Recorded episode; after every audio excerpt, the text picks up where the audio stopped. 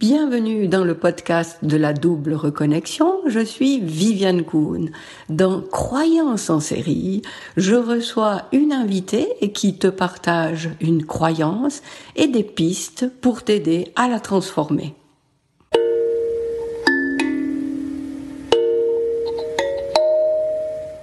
Bonjour et bienvenue dans le podcast de la double reconnexion. Viviane Kuhn, facilitatrice en réveil spirituel. J'ai le plaisir aujourd'hui d'accueillir une nouvelle invitée dans cette série justement Croyance en série qui a pour but de t'aider à aller débusquer ces schémas qui te font agir en pilote automatique euh, sans que tu te rendes compte de ce qui te guide là derrière. Alors, bienvenue Kathleen. Bonjour. Je suis ravie de, de t'accueillir.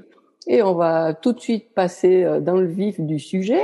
Euh, de quelle croyance as-tu envie de nous parler aujourd'hui? Hmm, Alors, une belle petite croyance souvent, c'est que pour réussir dans la vie, il faut travailler dur. On va vraiment et on va même peut-être souffrir. Je trouve que de temps en temps, on entend parler de par nos parents, effectivement que pour réussir dans la vie, ben voilà, il va falloir travailler dur et dur, ça passe par beaucoup de temps et on a pu peut-être le voir à travers nos parents qu'ils travaillaient beaucoup d'heures, que c'était fatigant. Euh, là, bien sûr, je parle de mon expérience personnelle, on bien compris, et qu'on peut même se dire, ouh là là, j'ai plus trop envie d'être adulte parce que quand on est adulte, il va falloir travailler beaucoup d'heures, ça a l'air fatigant, ça a l'air pénible. Et on peut avoir cette croyance-là, effectivement, pour réussir, il va falloir travailler dur et que ça va être très fatigant. Et est-ce que... oui, oui, oui, euh, effectivement, je pense que c'est une croyance qui est très, très répandue. Et est-ce que tu peux nous partager euh, les, conséquences que ça a pu avoir dans ta vie, cette croyance? Mais disons quand on est enfant, si on regarde un petit peu par le regard des enfants, de l'enfant que moi j'étais, euh, j'ai vu mes parents travailler énormément, donc deux indépendants, euh, dans un restaurant. Donc effectivement, il y a à l'époque, c'était en plus euh, où on travaillait euh, de 8 heures à 3 heures du matin. Et donc moi, j'ai eu des parents qui ont travaillé énormément, qui ont qui ont eu beaucoup d'heures, qui étaient très fatigués, qui revenaient même parfois la nuit. Donc je les voyais parfois dormir dans le fauteuil. Et souvent, j'ai entendu cette petite phrase euh, euh, quand on partait en vacances, ben on a on a les vacances grâce à papa et à maman parce qu'on a beaucoup travaillé et que ils voulaient nous montrer quelque part que voilà tout n'était pas dû et quelque part je trouve ça aussi un euh, pour une éducation quelque chose de de, de, de bien. Aujourd'hui, je ne juge pas ni critique mes parents parce qu'ils ont fait ce qu'ils pouvaient avec les outils qu'ils avaient. Je suis très très consciente de ça. Ça m'a permis aussi de me rendre compte que euh, voilà, on a eu on a eu beaucoup de belles vacances, de belles choses grâce à eux. Mais c'est vrai que la lourdeur qu'il y avait derrière cette croyance était quand même assez euh, waouh. Euh, je me dis, euh, je me disais en tant qu'enfant, quand je vais être grand et adulte, parce que moi mon mon mon rêve c'était de voyager, je me, je me suis toujours dit, oh, il va falloir que je travaille beaucoup d'heures, je vais devoir faire beaucoup d'heures pour pouvoir avoir ces vacances. Donc c'était vraiment travailler pour avoir ces vacances. Donc ça. C'est exceptionnel ce que tu partages là parce que je, vois que que ces épisodes que, que nous sommes en train d'enregistrer remplissent vraiment leur mission parce que j'avais moi-même euh, pas encore identifié cette croyance et j'ai aussi des parents qui avaient un petit commerce, des vignes et qui étaient effectivement tout le temps en train de travailler et et je ne connais comme modèle enfant que celui-là, eh bien, je me rends compte maintenant seulement en t'écoutant que j'ai probablement ça qui qui traîne en moi puis qui me conditionne. Donc, euh, merci beaucoup. Les vignes, euh, tes parents se levaient, se levaient tôt. Il y avait en plus euh, des, saisons, toi en plus, hein. Bien sûr, oui, oui, oui, oui. Et c'était du non-stop, quoi. Il y avait toujours quelque chose à faire. Et tu parles de vacances, ben nous, les vacances, ben il y en avait même pas. C'est mieux. Ah oui, parce qu'il y a ça aussi. Ouais, effectivement. Ouais. Bah, euh, tu as aussi connu ça, euh, cette. Euh, donc tu as aussi cette croyance que va falloir travailler dur ou pas. Mais oui, mais tu vois, ça fait ça fait quelque temps que je suis sensibilisée à cette problématique des croyances et que je, en particulier les croyances par rapport à l'argent. Et oui, bah c'est l'exercice qu'on propose, identifier ces croyances, mais moi, je trouve que c'est extrêmement difficile et c'est en t'entendant maintenant en parler que je me dis, ah ben voilà, là, il y en a une. Mais c'est pas une phrase qui me venait comme ça à l'esprit. Et elle se réveille maintenant. Et est-ce qu'il bah, il se peut que des, des personnes qui vivent, qui ont vécu la même enfance que nous, n'ont peut-être pas cette croyance-là parce qu'ils ne l'ont peut-être pas validée et que dans cette vie, enfin dans, dans la vie d'adulte, ils ne travaillent pas non plus des heures. Par exemple, moi, mon frère, euh, il a toujours dit depuis qu'il est enfant, je ne travaillerai pas comme mes parents, je ne ferai pas la même chose. Moi, je veux vraiment avoir créé ma famille et être présent pour eux. Donc, c'est marrant parce que lui, euh, dans sa façon de, de aujourd'hui de travailler, il va travailler, oui, il va travailler ses heures, mais pas plus, parce que pour lui, la famille a plus d'importance, parce qu'il a manqué justement de, de, enfin voilà, dans, dans son prisme à lui, hein, dans ses croyances à lui, dans ses blessures à lui, qu'il a manqué d'amour des parents, tu vois. Et donc là, c'est marrant comme lui, justement, il ne veut pas reproduire ça. Donc, euh, disons que cette croyance, il ne l'a pas, il ne l'a pas validée et il ne l'a pas. C'est ça qui est super intéressant parce que ça veut dire qu'il en a pris conscience et il l'a refusé et il a choisi une autre. Alors que euh, la personne qui n'a pas pris conscience de ça, ben, elle, elle a effectivement ça en stock chez elle qui qui, qui guide tous ses comportements. Et puis, et puis plus plus on l'a validé longtemps, des années, des décennies, plus c'est peut-être difficile à aller l'identifier. Donc euh, ouais, merci. Oui, on va surtout la reproduire et comme on a validé ça, que c'est le programme, ben, la pensée, euh, de toute façon, va créer, créer sa réalité.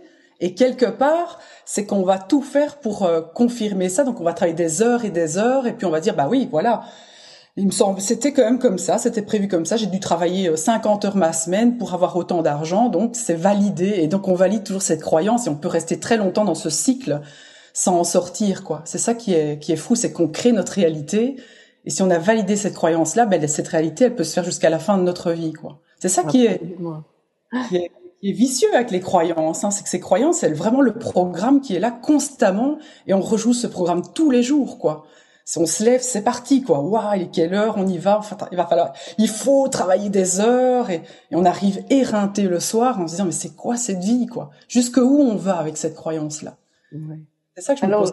Justement, comment rompre ce cercle vicieux? Comment faire marche arrière et se lancer dans une dynamique d'un cercle vertueux qui va nous amener à un fonctionnement plus optimal pour nous? Alors, euh, il y a la vie aussi qui nous fait des jolies leçons. On va dire que si euh, la personne ne prend pas conscience qu'elle a une croyance euh, qui n'est plus juste pour elle aujourd'hui, on va dire que c'est ok, elle a validé ça avant avec les parents, le programme. Et puis à un moment dans sa vie, il y a quelque chose qui ne va pas. Et cette personne va travailler des heures et des heures et en fait, elle va aller jusque dans le mur. Et donc la vie va amener soit une dépression, un burn-out, un accident, pour justement réveiller la personne à sa vraie nature, comme je dis pour lui rappeler que c'est peut-être pas cette vie-là qui est prévue pour elle, mais on est obligé de passer par cette étape qui est brutale pour nous réveiller. Et donc moi je pense qu'il y a aussi la vie qui est là pour nous aider, ou une personne, ou quelqu'un, ou un coach, ou, ou un événement qui va peut-être à un moment marquer le coup en disant, euh, voilà, euh, que ce soit dans du développement personnel, dans des stages, dans des week-ends de, développement personnel, euh, qui va nous rappeler que la vie n'est pas que ça. Mais souvent, c'est la vie qui nous rappelle à l'ordre. Mais gentiment, hein, mais quand même brutalement. Oui, oui, des, fois, euh, effectivement, même plus dramatiquement que d'autres fois, hein, parce que ça peut impacter très lourdement. Mais c'est vrai que c'est peut-être, euh, ça, ça me donne l'occasion de, de, rappeler quelque chose, que tu parles de, de, de personnes qui sont autour de nous, qui, qui peuvent nous tendre la main pour euh, pour aller dans une autre direction et corriger le tir. Et, et peut-être juste rappeler que que ces occasions elles sont là euh, très très nombreuses. Et puis c'est juste parce qu'on se, se, voile la face et puis qu'on a des œillères qu'on qu'on ne les voit pas. Mais quand on est conscient de ça quand on s'ouvre à ces opportunités ben on remarque qu'elles sont là et puis ça permet d'y aller et puis ça nous arrange, hein, c'est ce qu'on connaît. Donc c'est notre zone de confort qui est douloureuse, mais c'est une douleur qu'on connaît. Hein, Donc on, est dedans et on, se dit ouais quelque chose qui ne va pas, mais mais ça va, je connais cette douleur là. Et puis on, revient dans ses croyances, on reconfirme et on valide. Et le bénéfice c'est que on ne va pas en sortir, on ne veut quelque part pas en sortir parce qu'on ne sait pas ce que c'est si on ne valide pas cette croyance-là que peut-être on peut travailler moins et en ayant la même chose. Il y a juste d'autres astuces, mais parfois c'est plus facile de, de, de, confirmer quelque chose qu'on connaît bien, même si c'est douloureux. Et c'est pour ça qu'on a de la chance que que la vie parfois nous rappelle ça. Mais comme tu dis, c'est très, ça peut être très brutal. Hein. C'est des maladies, des accidents, des cancers. Mm-hmm. Euh, pour l'avoir vraiment euh, expérimenté autour de moi et même moi-même, moi ça c'est plus un burn-out. Et à un moment, c'est tellement brutal qu'on se réveille, qu'on se dit waouh, c'est quoi le sens de ma vie aujourd'hui? J'ai autant travaillé, pourquoi Pour de l'argent, on parle de quoi? Et c'est tellement perturbant que ça vient en fait balayer quelque part tout son, tous ses fondamentaux et même ses croyances en l'espace de, de, quelques secondes. Et je trouve que c'est très brutal, quoi. Ça peut vraiment faire un reset euh, assez violent. Absolument, absolument. Mais d'une fois qu'on prend conscience de, de ce reset, et puis d'une fois qu'on décide de changer quelque chose et d'aller découvrir des, des, nouveautés, eh bien là, c'est vraiment une voie royale qui s'ouvre parce que c'est un, un chemin sur lequel on a envie d'aller et puis et puis la vie euh, reprend de la saveur et puis ça vaut vraiment la peine de, de s'engager dans cette voie. Ah oui, oui, c'est clair. Moi, c'est vrai qu'on ne le voit pas tout de suite quand on est dedans, surtout si c'est une dépression, burn-out, accident et tout ça. Mais euh, c'est vrai que parce qu'on est perdu, hein, c'est l'objectif, c'est qu'on soit perdu, qu'on se pose mille et une questions, qu'on cherche les réponses à ces questions, qu'on commence à, à, à, justement se documenter, à rechercher, ou peut-être rechercher quelqu'un pour nous aider, que ce soit un médecin généraliste, un thérapeute, enfin il y a, y a, plein de choses, hein, il y a des coachs. Et c'est ça qui est beau, c'est ça le chemin en fait, c'est tout ça. Et puis, on va avoir quelqu'un qui va nous tendre la main. Et c'est ça qui est beau aussi, c'est que la vie nous amène ça. Elle va nous aider. Tout va en fait se dérouler comme sur un tapis rouge et on va avoir des mains tendues en fait. Et là, on va se rendre compte qu'on n'est pas tout seul. Il y a quelque chose de bien plus grand et, ça se déroule et on est aidé. Et puis, euh, on commence à tout doucement remonter la pente et on se dit waouh quel beau chemin. Puis à un moment, on, on sait vraiment se dire oh, Là, j'ai bien avancé, j'avais pas vu qu'il y a tout ça qui s'est déroulé devant moi parce qu'on ne le perçoit pas toujours comme on est dans une souffrance. Et en fait, on a plein de signes, plein d'aides, surtout pour se retrouver après et retrouver peut-être ce, ce, chemin qui avait été perdu. En fait, on s'était un peu perdu sur un chemin, le temps de. C'est pas vraiment une perte de temps, je vois ça comme une expérience. Moi, aujourd'hui, quand on me dit oui, j'ai perdu mon temps. Non, c'est une expérience, tu as acquis plein de choses. Aujourd'hui, justement, ça t'a aidé à, ça va t'aider peut-être à accompagner ce genre de personnes qui vivent, qui ont vécu la même chose que toi. C'est une expérience en soi. Donc, ça t'en fais aussi. Absolument, oui, c'est tout à fait juste. Eh ben, ça va, ça me permet de, de rebondir justement un petit peu plus sur toi et, et ce que tu fais. Qu'est-ce qui t'a motivé justement à un moment de ta vie de, de te réorienter. Et puis et puis, quel est justement ton, ton, mode, ton moteur pour, euh, euh, pour apporter ton aide et, et, pour viser à augmenter le bien-être des personnes que tu accompagnes? Donc moi, à la base, avant, j'étais représentante médicale, donc je travaille pour des firmes pharmaceutiques, et j'ai fait ça pendant 17 ans. Donc j'ai adoré ce métier jusqu'à euh, jusqu'aux les trois dernières années ont été un peu plus compliquées parce que beaucoup de restructuration, une déshumanisation. Euh, j'ai commencé à toucher à des choses, une perte de valeur en fait euh, par rapport à moi, ce qui m'a complètement brisé en fait.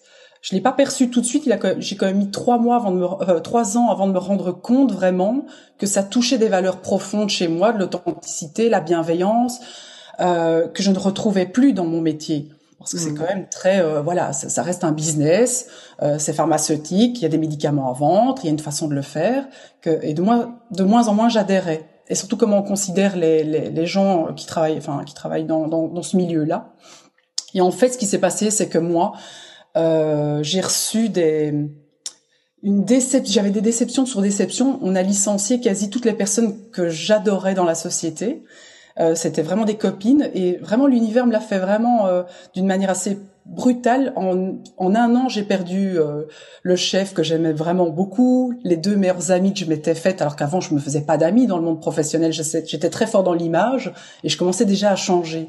Je commençais à être de plus en plus authentique. Et jusqu'à cette fameuse année où ils ont licencié de manière très brutale, on s'y attendait pas, et ça a été fait d'une manière odieuse pour moi en tout cas.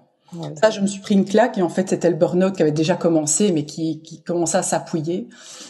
de plus en plus, jusqu'à ce jour où je suis en voiture, j'ai fait 500 kilomètres, il est 6 heures du soir, j'ai fait, je crois que je suis 8-9 heures, j'avais bossé 9 heures d'affilée, sans, sans pause, sans manger, et j'avais vu peut-être quatre médecins, et là, je m'effondre dans, dans la voiture en me disant, mais c'est qu'est-ce que je fous ici, quoi?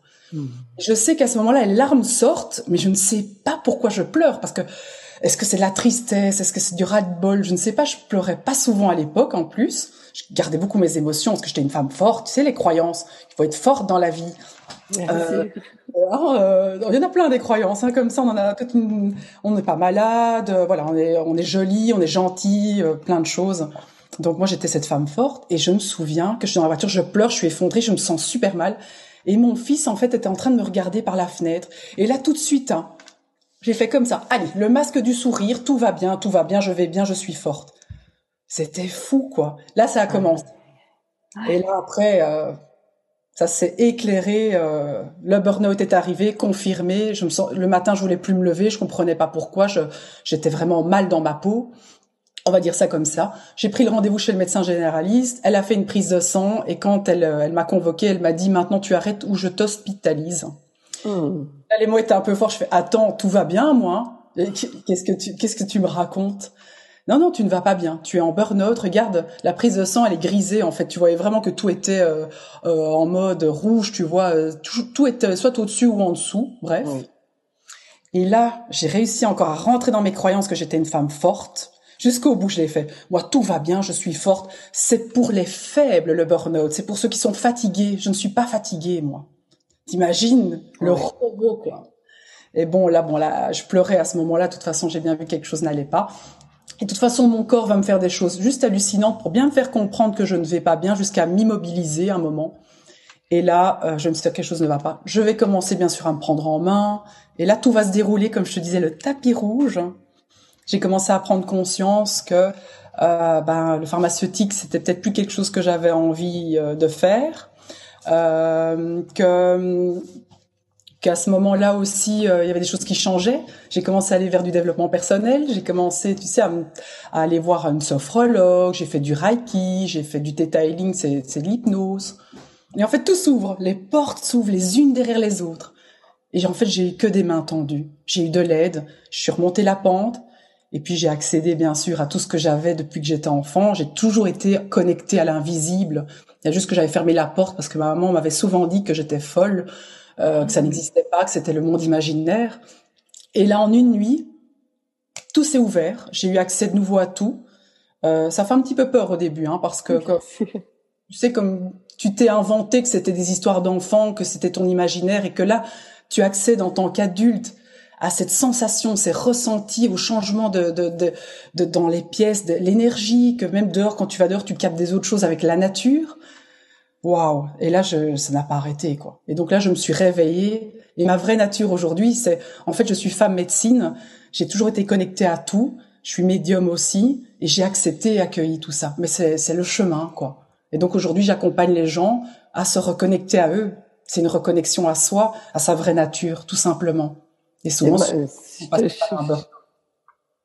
te remercie beaucoup pour euh, pour ce partage. C'est vrai que en plus tu as euh, en retraçant un petit peu ton parcours comme ça, tu as énuméré toute une euh, série de, de croyances. Effectivement, euh, euh, merci pour ça. Tu, tu ajoutes de, de l'eau au, au, moulin des gens qui veulent travailler sur cette conscientisation de, de leur schéma automatique.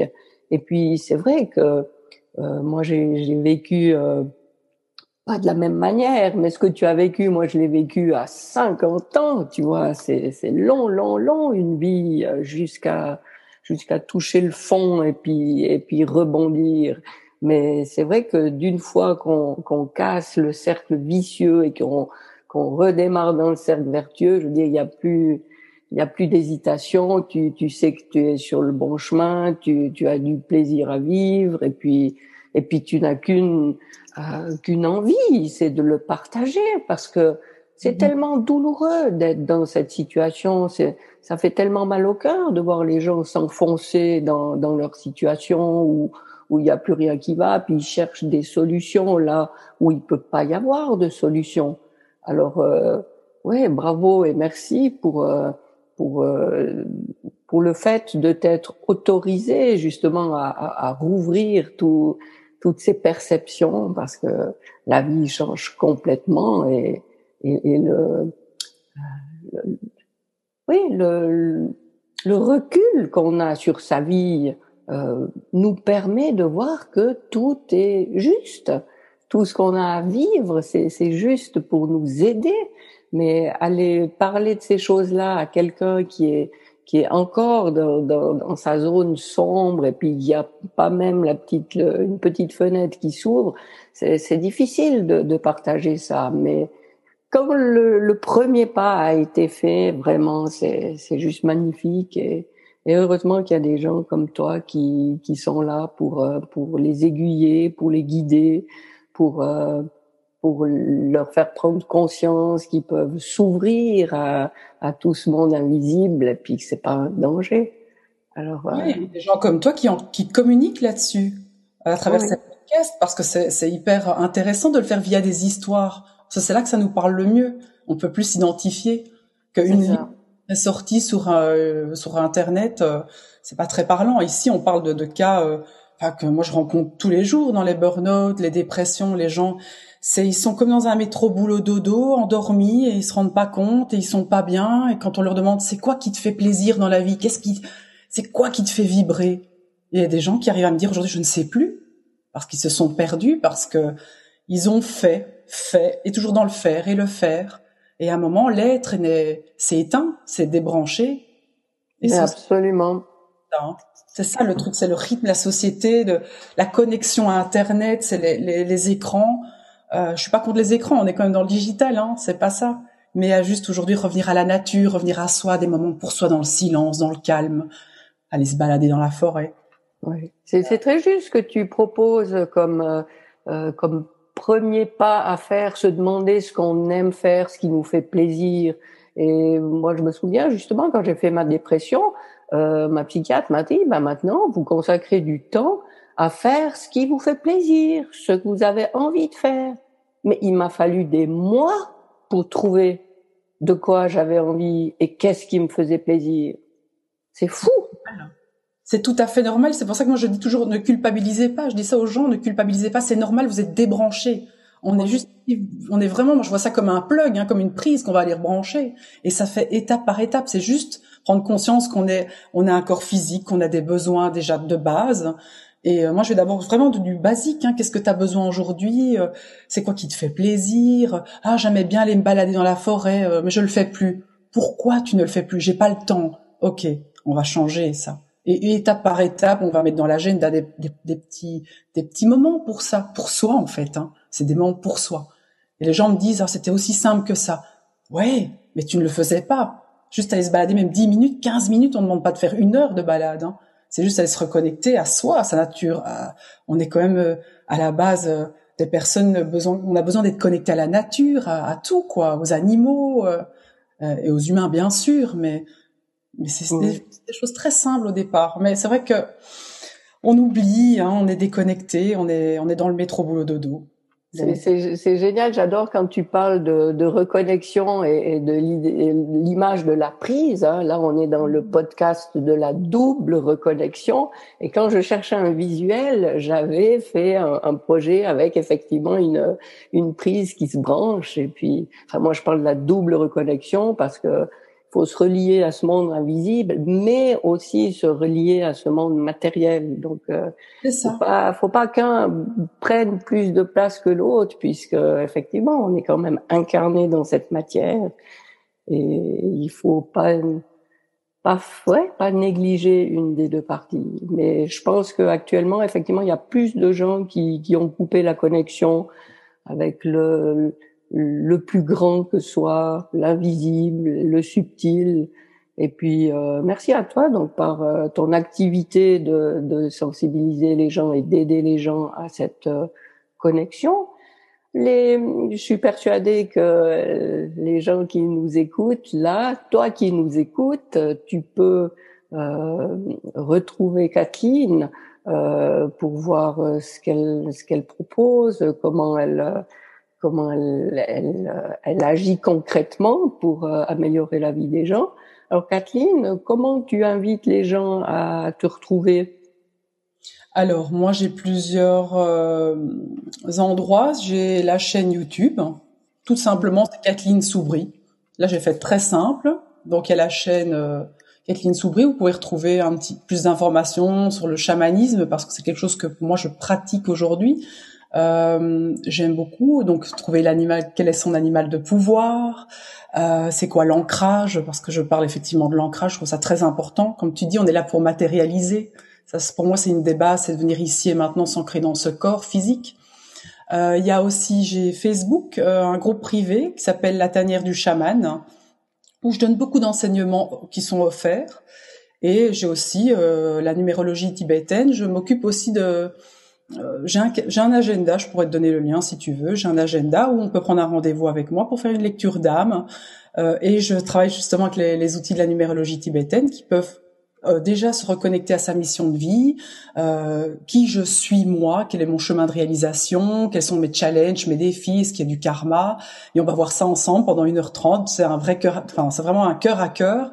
C'est un dialogue entre entre les personnes et moi, et c'est vraiment toujours exceptionnel tout ce qui se passe. C'est c'est déjà un début de reconnexion à soi. On va dire que les réponses, elles sont moi, j'ai aucune réponse. Les réponses, elles, elles, viennent des personnes. Tout part de soi.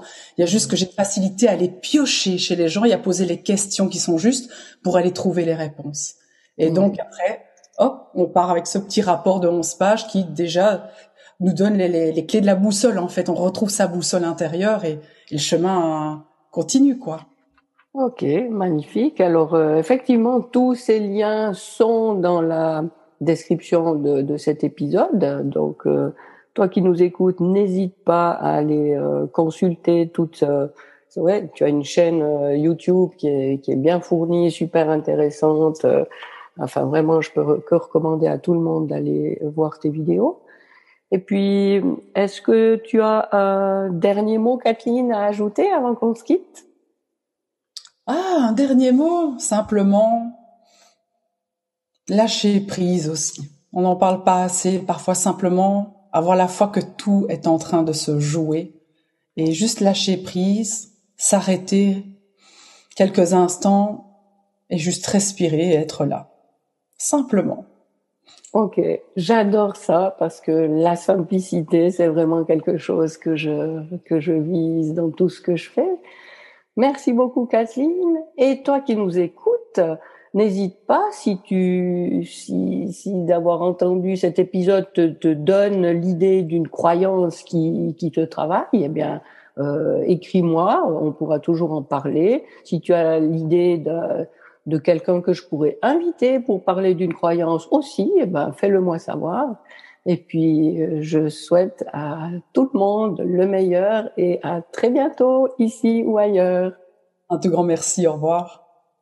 Merci d'écouter les épisodes de Croyances en série. La semaine prochaine, j'aurai le plaisir d'accueillir Marie-Pierre Provencher, appelée aussi Marie Multi. Et on va pas partir très loin, puisqu'on va rester dans cette thématique euh, amenée par Kathleen. Marie-Pierre nous parlera de cette croyance. Le succès, ça doit être compliqué. Il faut travailler fort pour avoir du succès. À bientôt!